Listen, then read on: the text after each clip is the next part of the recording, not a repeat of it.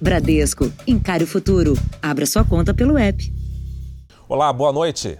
Boa noite. O Brasil chegou hoje à marca de 300 mil mortos pelo coronavírus. E o desafio neste momento, além de vacinar mais pessoas, é melhorar o atendimento nos hospitais e diminuir a fila de espera nas UTIs. Em São Paulo, uma família revive em menos de uma semana o drama da falta de leitos. Veja só, o pai que na semana passada perdeu o filho, agora precisa ele mesmo de uma vaga. Na imagem, Valmírio aguarda na sala de observação de um hospital público. Olha onde ele está aqui agora, Está esperando vaga ainda. Como que ele foi para a CMUTI? 11 dias atrás, era o filho dele que esperava pelo leito que surgiu tarde demais. Renan Ribeiro Cardoso, de 22 anos, foi o primeiro paciente na cidade de São Paulo a morrer infectado pelo coronavírus na fila da UTI. O médico é, olhou o exame dele, a tomografia, falou que ele está com 50% do pulmão comprometido.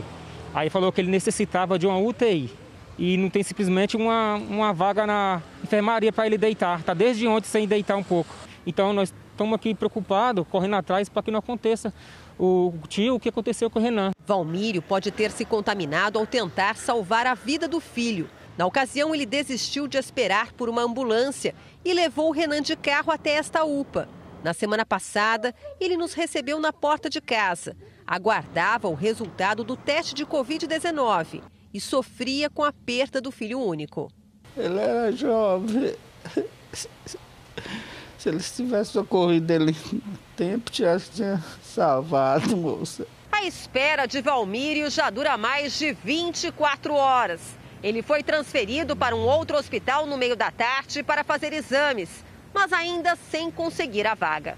O outro médico já falou que ele precisava. Agora essa aqui, essa moça enfermeira falou que ele não tem necessidade de UTI. A gente fica sem entender, né? O que, que a gente acredita. A entrada na ambulância foi registrada pelo sobrinho. Ele descobriu que nessa hora cada minuto conta. Isso porque perdeu o primo Renan, filho do Valmírio, depois de uma espera de 46 horas. Veja agora outros destaques do dia. Presidente Bolsonaro anuncia comitê contra o coronavírus. Novo ministro da Saúde promete vacinar um milhão de pessoas por dia. São Paulo anuncia vacinação de policiais e professores. E a Anvisa autoriza o uso de soro anti-coronavírus.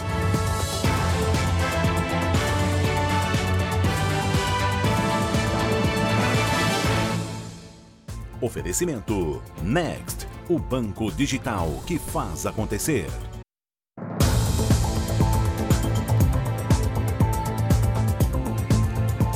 O governo de São Paulo antecipou a vacinação contra a Covid-19 para profissionais da segurança pública e professores. Então, atenção, policiais e professores, a imunização começa já no próximo mês. A notícia de que vai receber a vacina é um alívio para o Marcelo professor de inglês na rede pública de São Paulo. A sensação de mais segurança, né? é um perigo grande. Eu tive um problema de Covid na família, meu irmão ficou dois meses internado. É uma tranquilidade a mais saber que a gente vai receber a vacina. Né? A vacinação dos profissionais da educação vai começar no dia 12 de abril. Serão imunizados 350 mil professores, diretores, funcionários de escolas, da rede pública e privada, a partir de 47 anos de idade. Isso serve para a educação infantil, para os anos iniciais, para os anos finais do ensino fundamental e para o ensino médio.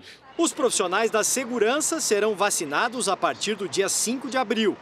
180 mil policiais civis e militares, bombeiros, peritos, guardas municipais. O governo também anunciou hoje a antecipação em um dia, para sexta-feira, da vacinação de idosos de 69 a 71 anos.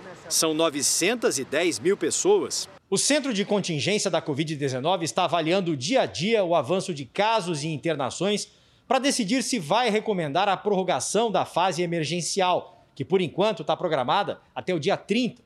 Com mais restrições, segundo o governo, 3 milhões de pessoas deixaram de circular com frequência nas ruas, um milhão a menos do que a meta prevista.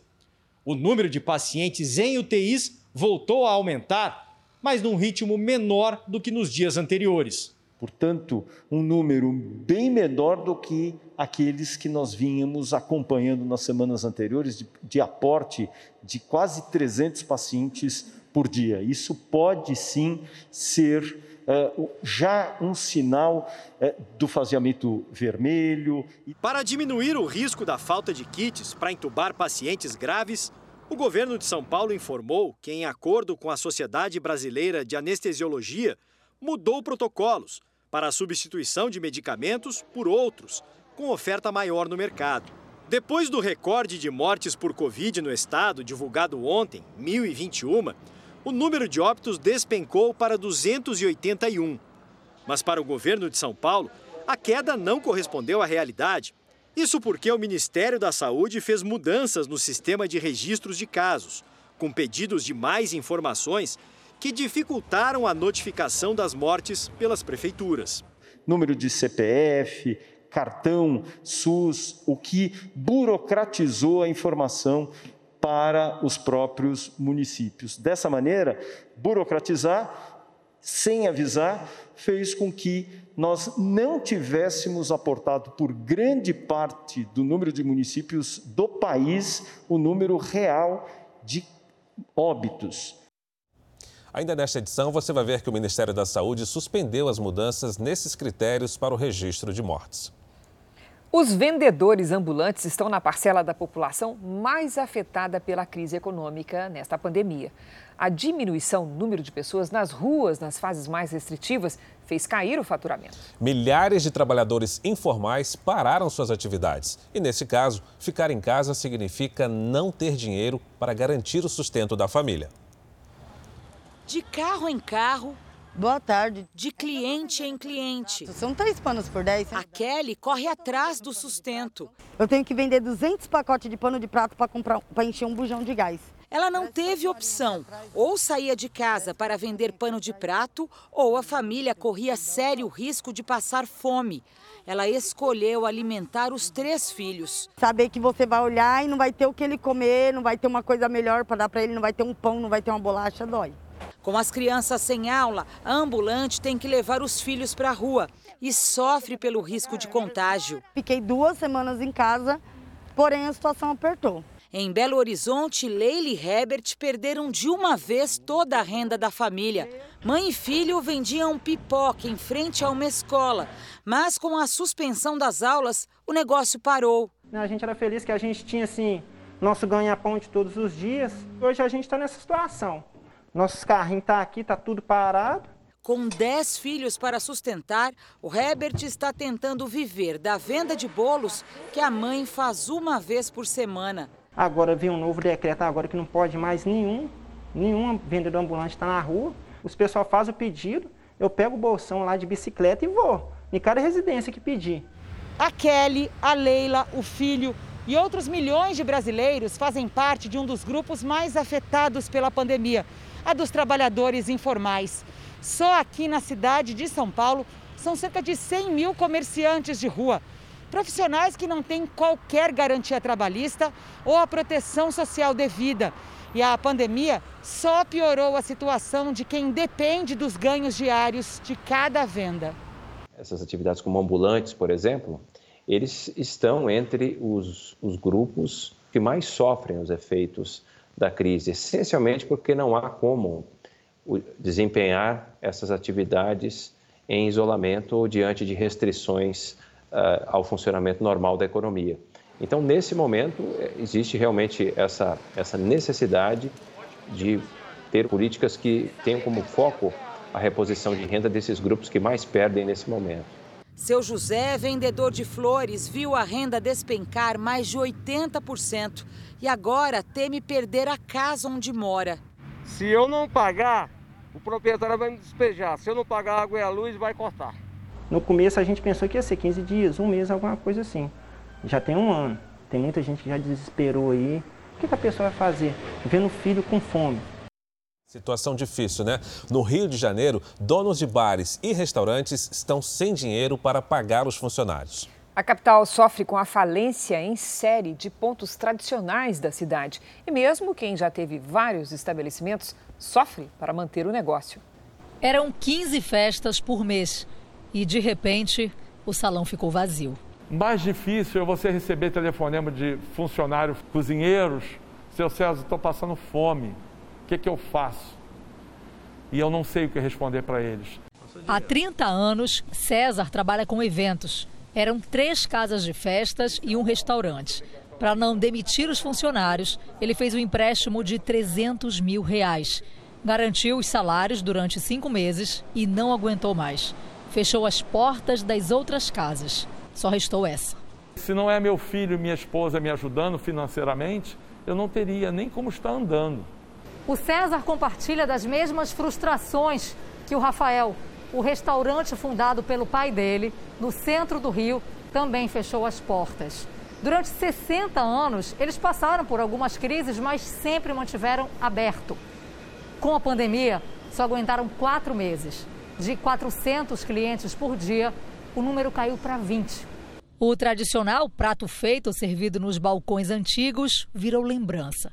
E o mais difícil foi demitir os 17 funcionários. Fiquei chorando durante praticamente um mês. Né? O Sindicato de Bares e Restaurantes do Rio fez as contas do prejuízo com as restrições que duram mais de um ano. Sete em cada dez bares e restaurantes dispensaram funcionários. Os empresários dizem que não tem dinheiro em caixa para pagar quem ainda não foi demitido. A gente calcula que mais ou menos um terço das empresas do setor já tenha fechado em definitivo. E a cidade do Rio foi a capital que mais desempregou proporcionalmente no país e em números absolutos só perdeu para a cidade de São Paulo. O Rafael confia no sabor do cardápio criado pela família e quer recomeçar com serviços de delivery. A gente tenta ganhar fôlego e não deixar com que a marca se apague. Né? Jornal da Record traz agora os números da pandemia para que você tenha clareza do quadro de hoje. E os dados são do Ministério da Saúde e indicam o seguinte, que o país tem mais de 12 milhões 220 mil casos da Covid-19. E como nós mostramos na edição do Jornal da Record, o Brasil ultrapassou hoje a marca de 300 mil mortos. Foram 2.009 registros de mortes nas últimas 24 horas. Veja a seguir a criação do Comitê Nacional para o Enfrentamento da Pandemia. Daqui a pouco, a Anvisa autoriza teste em humanos com soro do Instituto Butantan.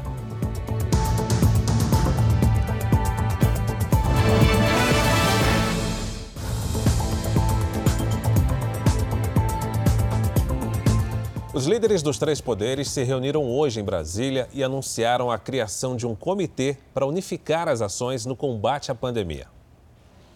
A força-tarefa será chefiada pelo presidente Bolsonaro e terá a participação dos presidentes da Câmara e do Senado. Resolvemos, entre outras coisas, de que será criada uma, uma coordenação junto aos governadores, com o senhor presidente do Senado Federal. Da nossa parte, um comitê que se reunirá toda semana com autoridades para decidirmos ou redirecionarmos o rumo do combate ao coronavírus. A, a unanimidade, a intenção de nós cada vez mais nos dedicarmos à vacinação em massa eh, no Brasil. A reunião foi articulada pelo ministro da Secretaria de Governo, Luiz Eduardo Ramos. No encontro, coube ao presidente da Câmara pedir harmonia entre os poderes. A união de todos para que nós consigamos comunicar melhor, despolitizar a pandemia, nós tenhamos que desarmar os espíritos e tratarmos o problema como um problema de todos nós, falarmos uma linguagem só. Demandas dos governadores serão apresentadas ao comitê pelo presidente do Senado, Rodrigo Pacheco.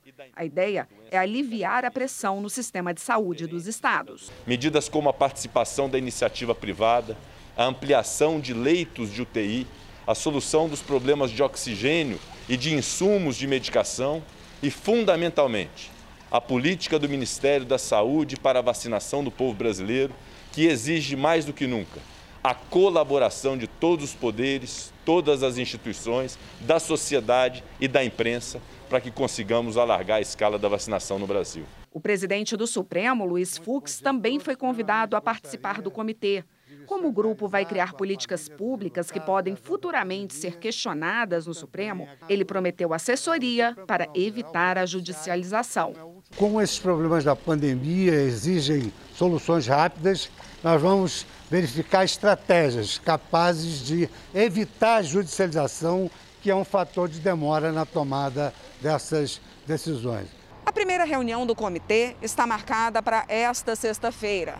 No encontro de hoje, apenas seis governadores aliados a Bolsonaro foram convidados. O presidente voltou a defender o tratamento precoce. E, de acordo com fontes que estavam no Palácio da Alvorada, pouco foi falado sobre medidas restritivas. Nenhum prefeito foi convidado para a reunião. Em carta, a Frente Nacional dos Prefeitos diz que são eles os responsáveis pela aplicação das vacinas e que essa parece ser uma ideia de federalismo de conveniência.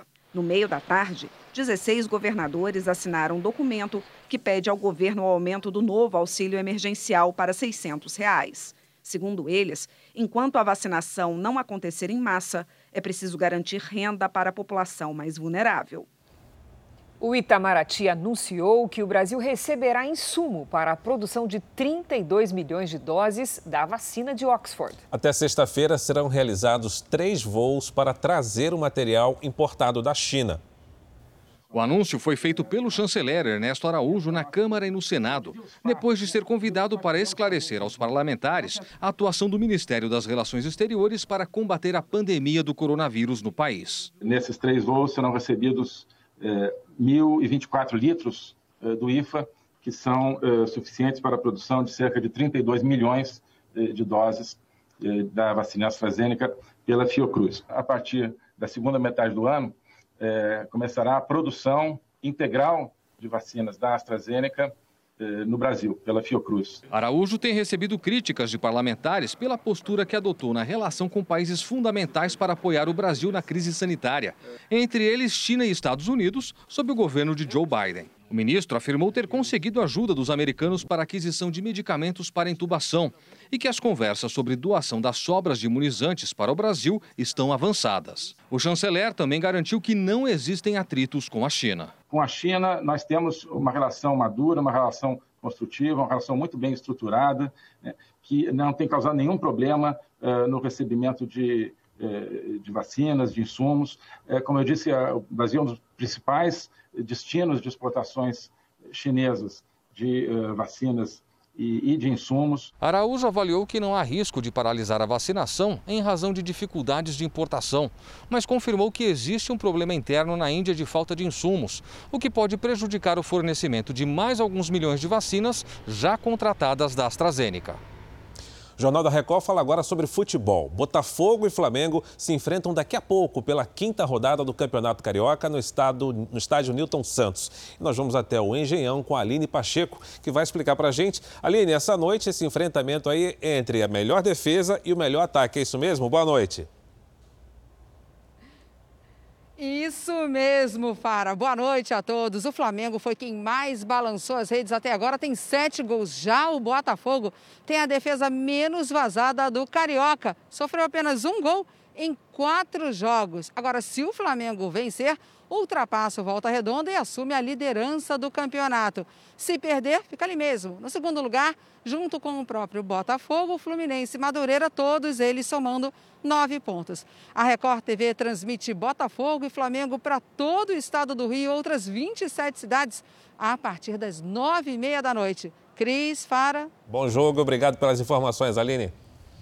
Veja a seguir. A falta de cilindros que armazenam o oxigênio coloca vários estados em alerta. Veja também: novo ministro promete vacinar um milhão de brasileiros por dia.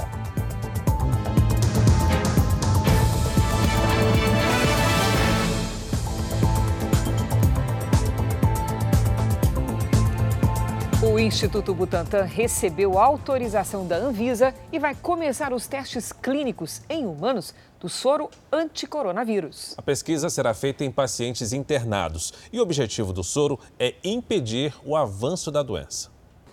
A autorização da Anvisa para a pesquisa do soro anticoronavírus em humanos foi divulgada no final da tarde. Ele é idêntico a outros, como por exemplo o usado para picadas de cobras, o antiofídico é produzido a partir de um vírus inativado por radiação e aplicado em cavalos que produzem os anticorpos. Depois, o plasma é extraído do sangue dos animais e purificado com uma técnica usada há décadas pelo Butantan. É um concentrado de anticorpos contra o coronavírus. Então, quando o paciente começa a ter manifestações clínicas importantes, ele já pode receber esse soro. O Butantan já tem 3 mil frascos prontos para começar os ensaios clínicos. Caso apresente a eficácia esperada, o soro poderá ser usado em pacientes com sintomas, bloqueando o avanço da doença. Com a autorização da Anvisa, o soro vai entrar na linha de produção. O Instituto ainda terá que entregar à agência informações complementares sobre o estudo. Não há previsão para um estudo como esse terminar, não há indicação ou certeza que será um sucesso. É mais uma opção aí, vamos dizer, uma alternativa que entra no rol dos estudos clínicos, não como prevenção, mas como terapia de casos graves. Tomara que dê certo. Nesse momento, a falta de cilindros de oxigênio preocupa. Apesar de o gás medicinal estar disponível em muitos estados, o problema tem sido o armazenamento. Uma campanha incentiva indústrias privadas a emprestar os compartimentos e levar o oxigênio a quem tanto precisa. Estado de atenção.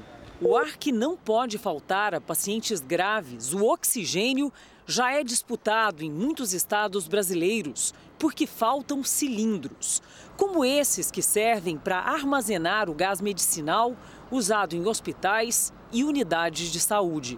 Segundo a Procuradoria-Geral da República, além de São Paulo, que tem UTIs lotadas, outros estados correm risco de desabastecimento, seis em situação crítica.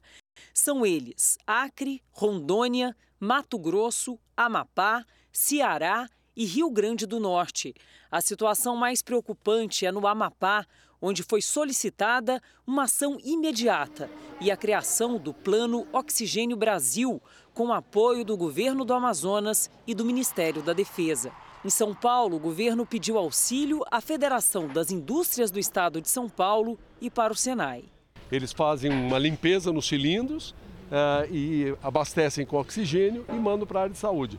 Cada cilindro desse, daqui a três dias, vai ter alguém respirando com ele.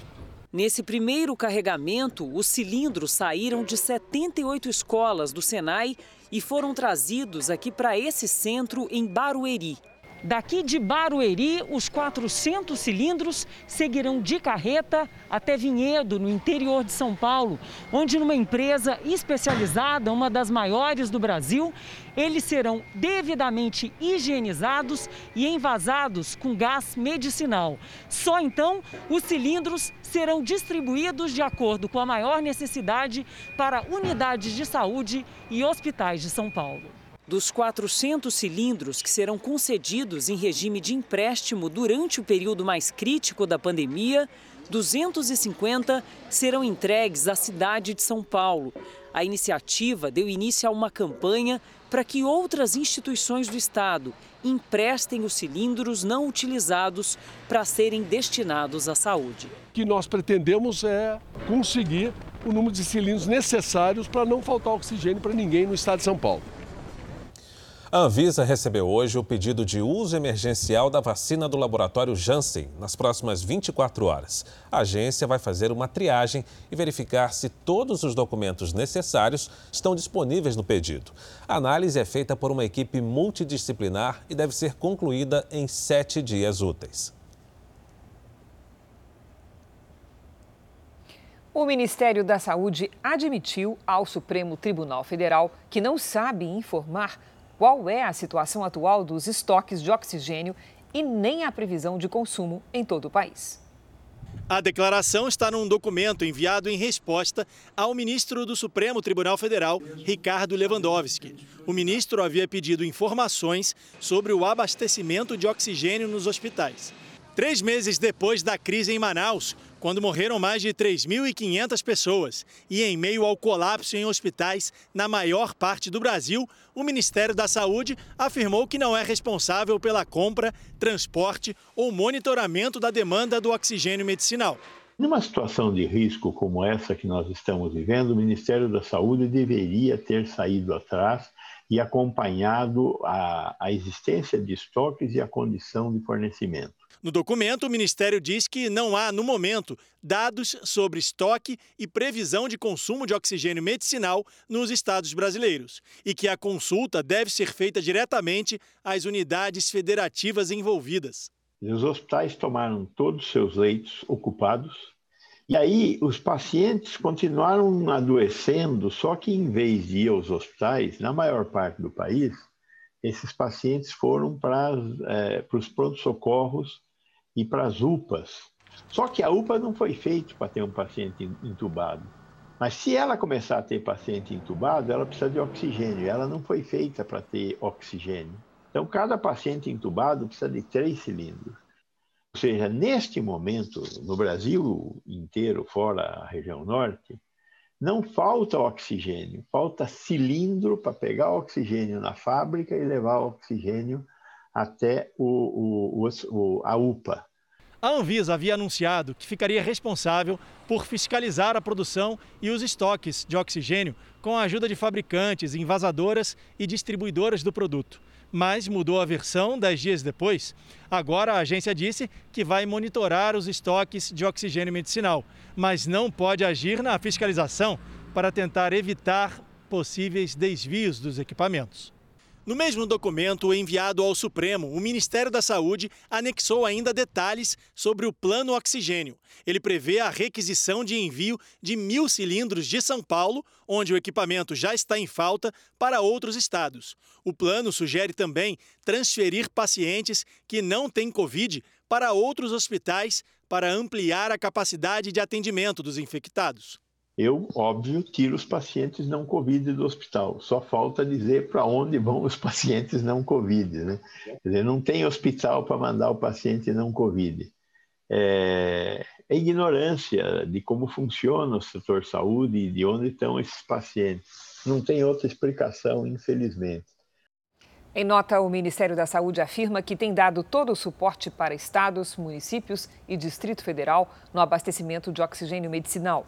Acrescentou ainda que o monitoramento é realizado de forma constante e que trabalha em conjunto com outros ministérios, com a Anvisa e com empresas fornecedoras para otimizar as entregas. Sobre o estado de São Paulo, o Ministério reiterou que vai anunciar novas medidas em breve.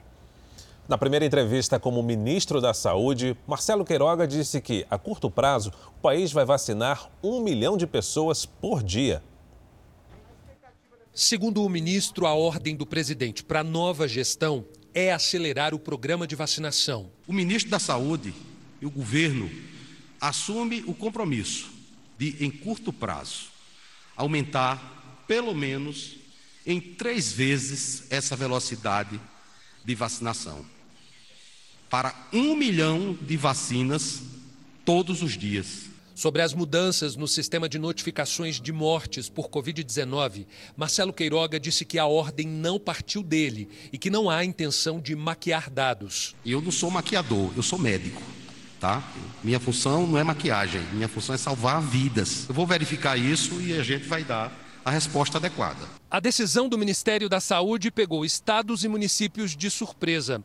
A ordem do governo foi alterar a ficha de pacientes no sistema de informação de vigilância epidemiológica, o que fez com que a quantidade de mortes registradas despencasse. O Ministério passou a exigir informações como o CPF, o número do cartão do SUS e também a nacionalidade do paciente com Covid dados que dificultaram as notificações de óbito. Em nota, o Conselho Nacional de Secretários de Saúde e o Conselho Nacional de Secretarias Municipais de Saúde pediram ao Ministério a retirada temporária da obrigatoriedade do preenchimento dos campos CPF e cartão do SUS. Após o pedido, o Ministério decidiu suspender o preenchimento obrigatório desses campos de identificação. Marcelo Queiroga ainda demonstrou ser contrário às medidas de fechamento radical das atividades. Quem quer o lockdown? Ninguém quer lockdown. É, o que nós temos, do ponto de vista prático, é adotar medidas sanitárias eficientes que evitem lockdown.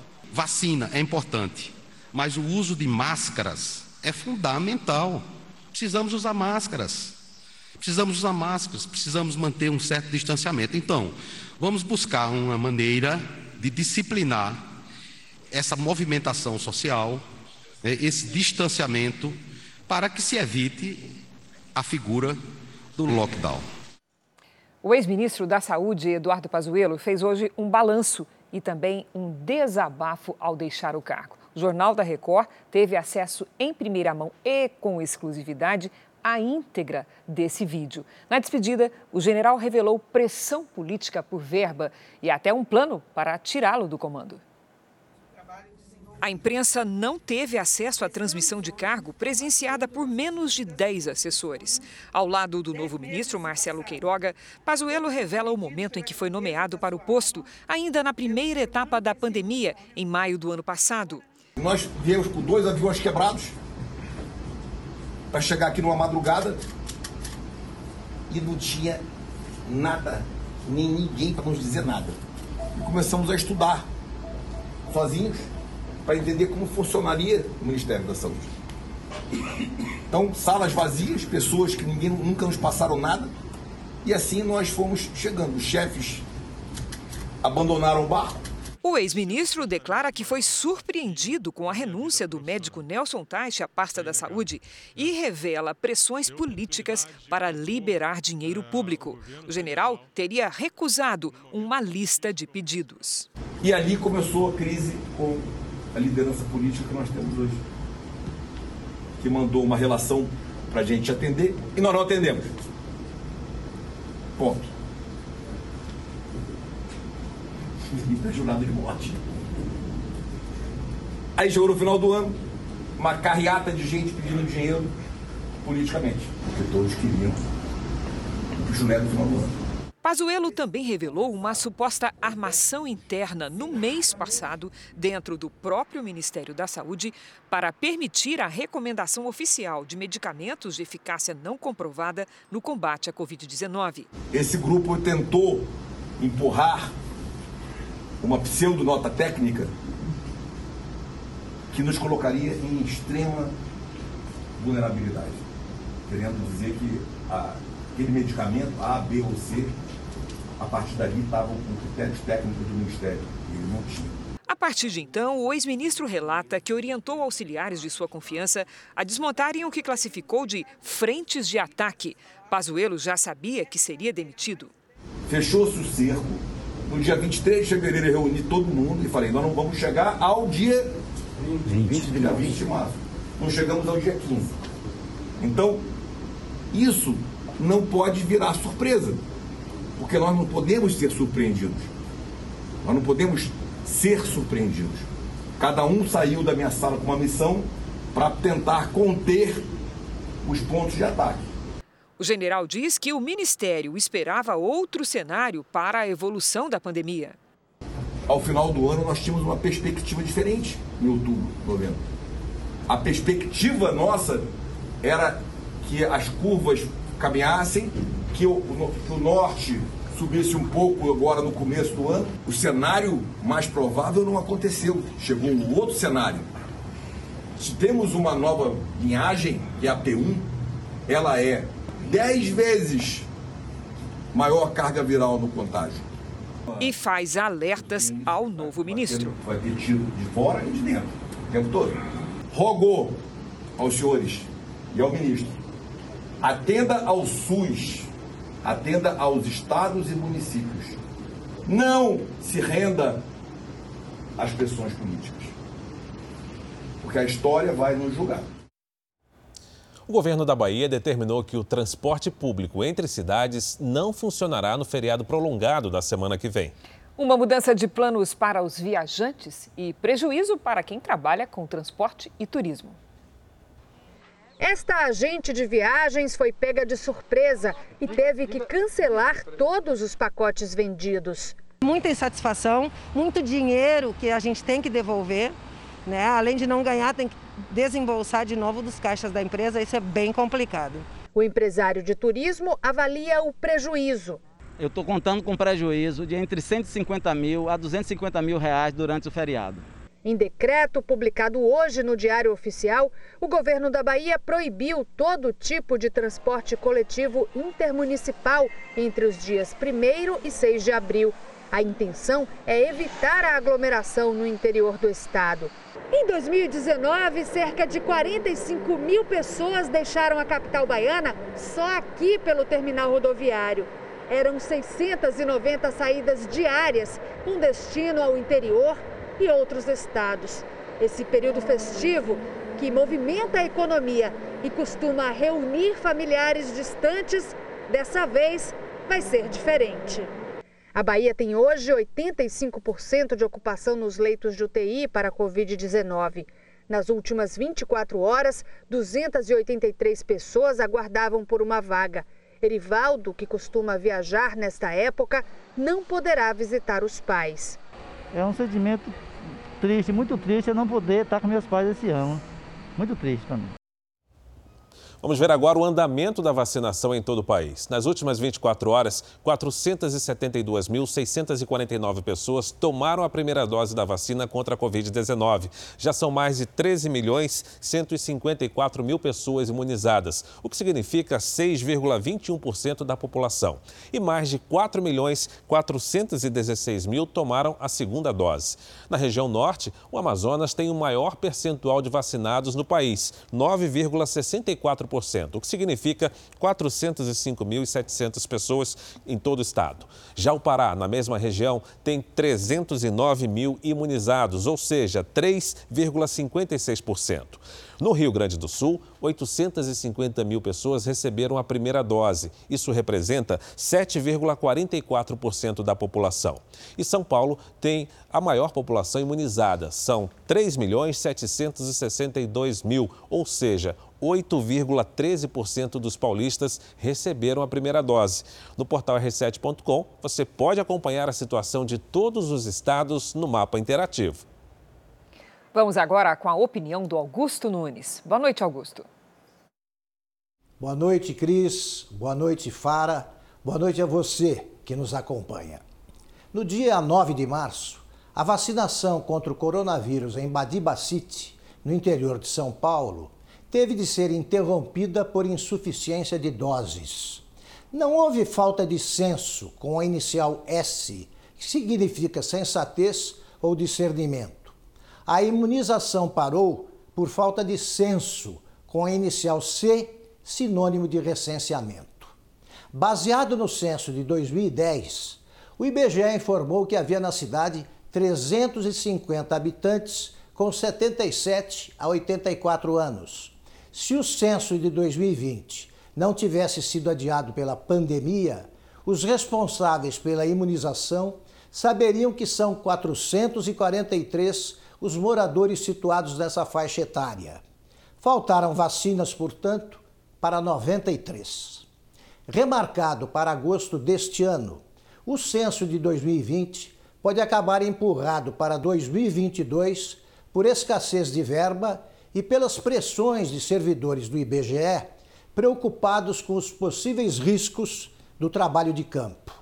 O governo tem o dever de conseguir dinheiro e gente para que recenseadores comecem a coletar informações indispensáveis o quanto antes. Com a crescente radicalização política, já não se sabe direito o que nos tornamos. Precisamos saber, ao menos, quantos somos onde estamos e em que condições vivemos. O real é a moeda que mais se desvalorizou em relação ao dólar hoje no mundo.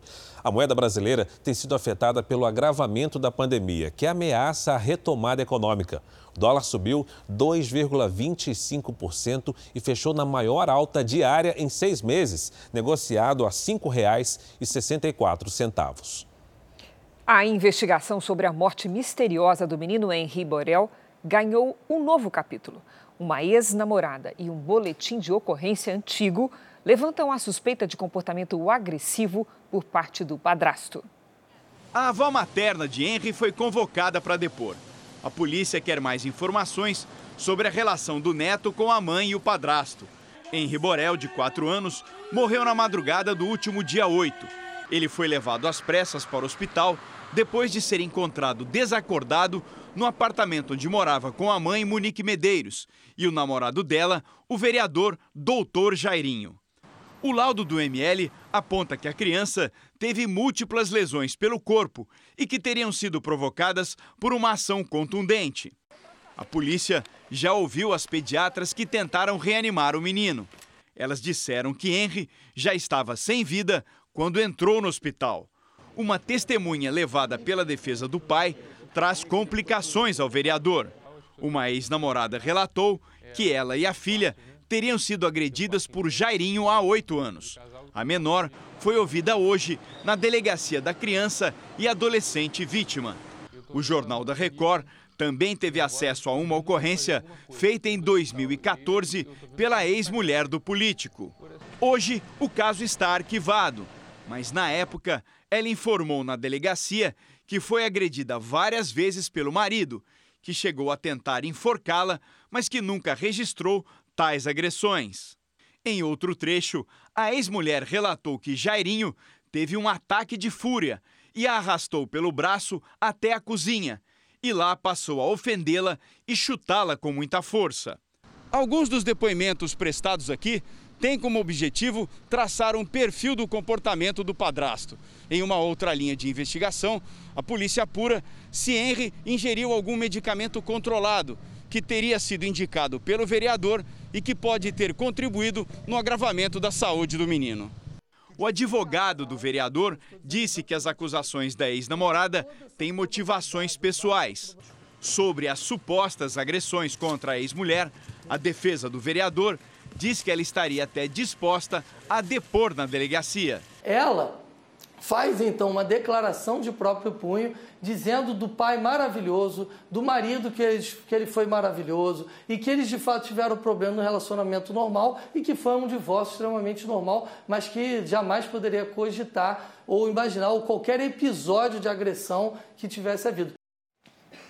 Os temporais na região norte deixam em alerta a população. O rio Acre transbordou Vamos saber se essa chuva continua com a Lidiane Sayuri. Boa noite, Lidi. Boa noite, Cris. Fara, para todo mundo que nos acompanha, olha só, continua assim, viu? Mais cedo, em Macapá, no Amapá, a vacinação contra a Covid-19 foi suspensa nos pontos drive-thru. Vários bairros da cidade foram alagados pela chuva e pela cheia do rio Amazonas, que atingiu 3 metros. Nesta quinta-feira, a chuva forte pode provocar novos alagamentos no Acre e entre o Pará e a Paraíba. Na outra ponta do país, uma frente fria atrai a umidade da Amazônia e provoca temporais no sul do Rio Grande do Sul. A circulação de ventos na costa também ajuda a formar chuva no leste de Santa Catarina. Mais cedo, um tornado surpreendeu funcionários de uma fazenda no Paraná. A corrente de ar se forma a partir de nuvens de chuva. Nenhum prejuízo foi registrado. Agora, na área central e mais clara também, aqui no mapa, como a gente pode acompanhar, o tempo vai ficar firme e seco amanhã. Atenção entre Mato Grosso do Sul e, para... e Bahia. Nas horas mais quentes, a umidade do ar pode atingir níveis críticos. O recomendado pela Organização Mundial da Saúde são 60%. A quinta-feira será quente em todo o país. Faz até 31 graus em Porto Velho e Goiânia e 34 no Rio de Janeiro. E tem participação também no tempo interativo. Lidiane, olha só, o Luciano e a Ana Lúcia pedem previsão para a cidade de Nossa Senhora das Dores, em Sergipe. Que bonitinhos, olha só a foto do casal aqui na tela. Gente, é o seguinte, Pode arejar a casa e aproveitar para colocar roupa no varal. Tempo firme com 32 graus. Agora, a partir de sexta, aí sim, fiquem atentos à chance de uma pancadinha de chuva à tarde. Mas o calor segue. Tem participação também do Diogo de Itajaí, em Santa Catarina. O Diogo aí. É, vamos lá. Olha só, Diogo, previsão de pé d'água amanhã à tarde máxima de 28 graus. A partir de sexta ainda tem chance de pancadas, mas o volume de água deve ser menor e o calor aumenta. Participe você também da nossa previsão com a hashtag Você no JR pelas redes sociais. Para fechar, em São Paulo, chuva fraca e só em alguns pontos da cidade até sexta-feira. Amanhã, máxima de 30 graus. Até amanhã, gente. Obrigada, Lidy. Valeu, Lidiane. Com quase 90% dos votos apurados, o partido do primeiro-ministro Benjamin Netanyahu lidera as eleições em Israel. Mas para continuar no poder, ele precisará negociar com outros partidos para compor uma bancada. O primeiro-ministro israelense Benjamin Netanyahu declarou vitória. Até agora, seu partido, o Likud, obteve 30 cadeiras no parlamento. Para continuar no poder, ele agora deve formar uma coalizão. A contagem de votos especiais, inclusive de pessoas em quarentena ou doentes com coronavírus, ainda está em andamento. Essa é a quarta eleição em Israel em dois anos e muitos cidadãos esperam uma solução para o impasse político. Das 120 cadeiras do parlamento, Netanyahu precisa de 61 para ser, de fato, o vencedor. Mas algumas estimativas calculam que o atual premier teria apenas 60 até o momento. Nas ruas, os israelenses esperam ansiosamente por uma definição. É uma pena que os resultados ainda não sejam muito claros, diz essa eleitora. E completa: não sabemos se o governo vai ficar estável depois disso. Espero que fique. Vamos ser positivos. E no meio da correria diária das emergências, uma funcionária de hospitais do Rio de Janeiro criou uma técnica inovadora para atender pacientes com a Covid-19. É uma ideia simples que ajuda a aquecer o corpo e o coração. A ideia veio em um momento de desespero. Essa paciente estava entubada e o médico pediu para a gente dar uma olhada para ver como é que ficaria o, a oxigenação dela. Foi aí que a Lidiane decidiu usar materiais bem simples que estavam mesmo ao alcance das mãos, como essas luvas aqui descartáveis e água morna. E aí, Lidiane, menos de dois minutos, né? Menos de dois minutos. A técnica utilizada foi essa: amarrar os dedos das pontas da luva, o dorso com água morna. Eu encaixo a mão aqui, coloco meu oxímetro e ok. E aí, como que foi o resultado? O resultado foi surpreendente, a paciente agradeceu muito e realmente falou que parecia que tinha alguém segurando a mão dela. A foto postada nas redes sociais quase um ano depois do feito viralizou.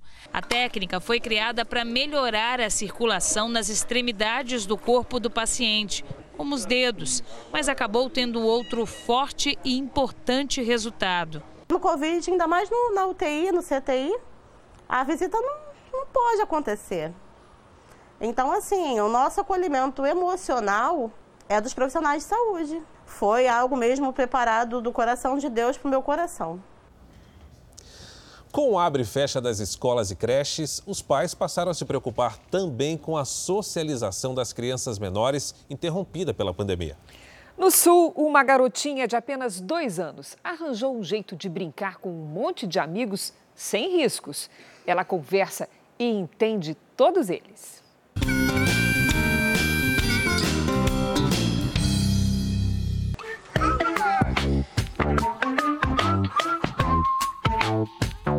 Haja energia para acompanhar a Maitê.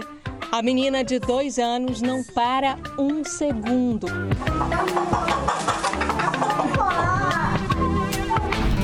Estamos em Cidreira, a cerca de 140 quilômetros de Porto Alegre, no litoral gaúcho.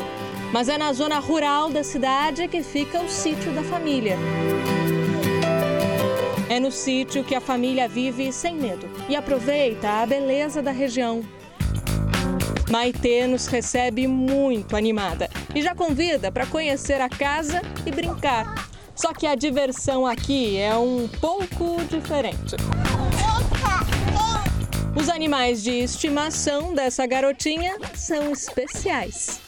São cinco cachorros, duas galinhas, tem uma gatinha também. E agora, o recém-chegado, esse aqui, o mais novo amigo da Maitê. Um coelhinho, ou melhor, o arroz. Gente foi na casa de um conhecido nosso aqui e ele tinha coelho. E aí ela já se encantou e, e daí a gente, vamos levar, só que não estava na época de levar ainda, ele era muito pequeno. E aí ela veio chorando para casa porque ela queria e ela nunca mais esqueceu. Promessa cumprida, a Maitê ganhou o coelhinho e leva ele para todo lado. Dá comida, põe para dormir, virou o xodó.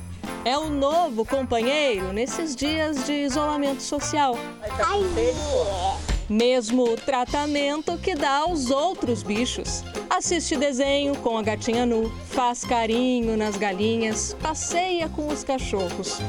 O carinho da Maitê pelos bichinhos impressiona mesmo. Sem poder brincar com outras crianças, eles viraram os principais companheiros da menina e ajudam a não perder a capacidade de socializar. Finais de semana ela tá com as irmãs dela, mas quando ela tá comigo só, é, é só os bichos para entreter ela. E ela adora, ela brinca com elas. Ela até para para bater um papo com a vizinha e me convida para conhecer. Você não achou que essa amiga não ia ser um animal também, né? Eu acho que esse dom ela puxou do meu falecido pai, que já tinha um, tinha um certo dom assim com os animais também. Quando a gente olha, ela tá lá e, e, e em altos papos e a afinidade é grande, né? As galinhas gostam da brincadeira. Parecem até encantadas pela garotinha. A Cocó é tua amiga? E adivinha onde elas dormem? Com a Maitê, claro. O novo amigo já tem espaço garantido. É que a Maitê descobriu desde cedo que os animaizinhos, independentemente da espécie, podem ser mais interessantes e mais gentis que muita gente.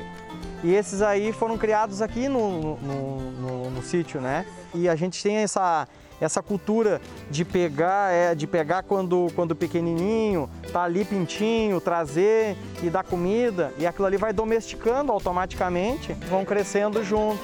Nessa fase difícil, a parceria com os animais é uma espécie de calmante que tranquiliza e ajuda a esperar por dias melhores. Sortuda essa Maitê, né? Não é? O Jornal da Record termina aqui. A edição de hoje na íntegra e também a nossa versão em podcast estão no Play Plus e em todas as nossas plataformas digitais. E à meia-noite e meia tem mais Jornal da Record? Fique agora com a novela Gênesis. A gente se vê amanhã. Até lá. Boa noite para você e até amanhã.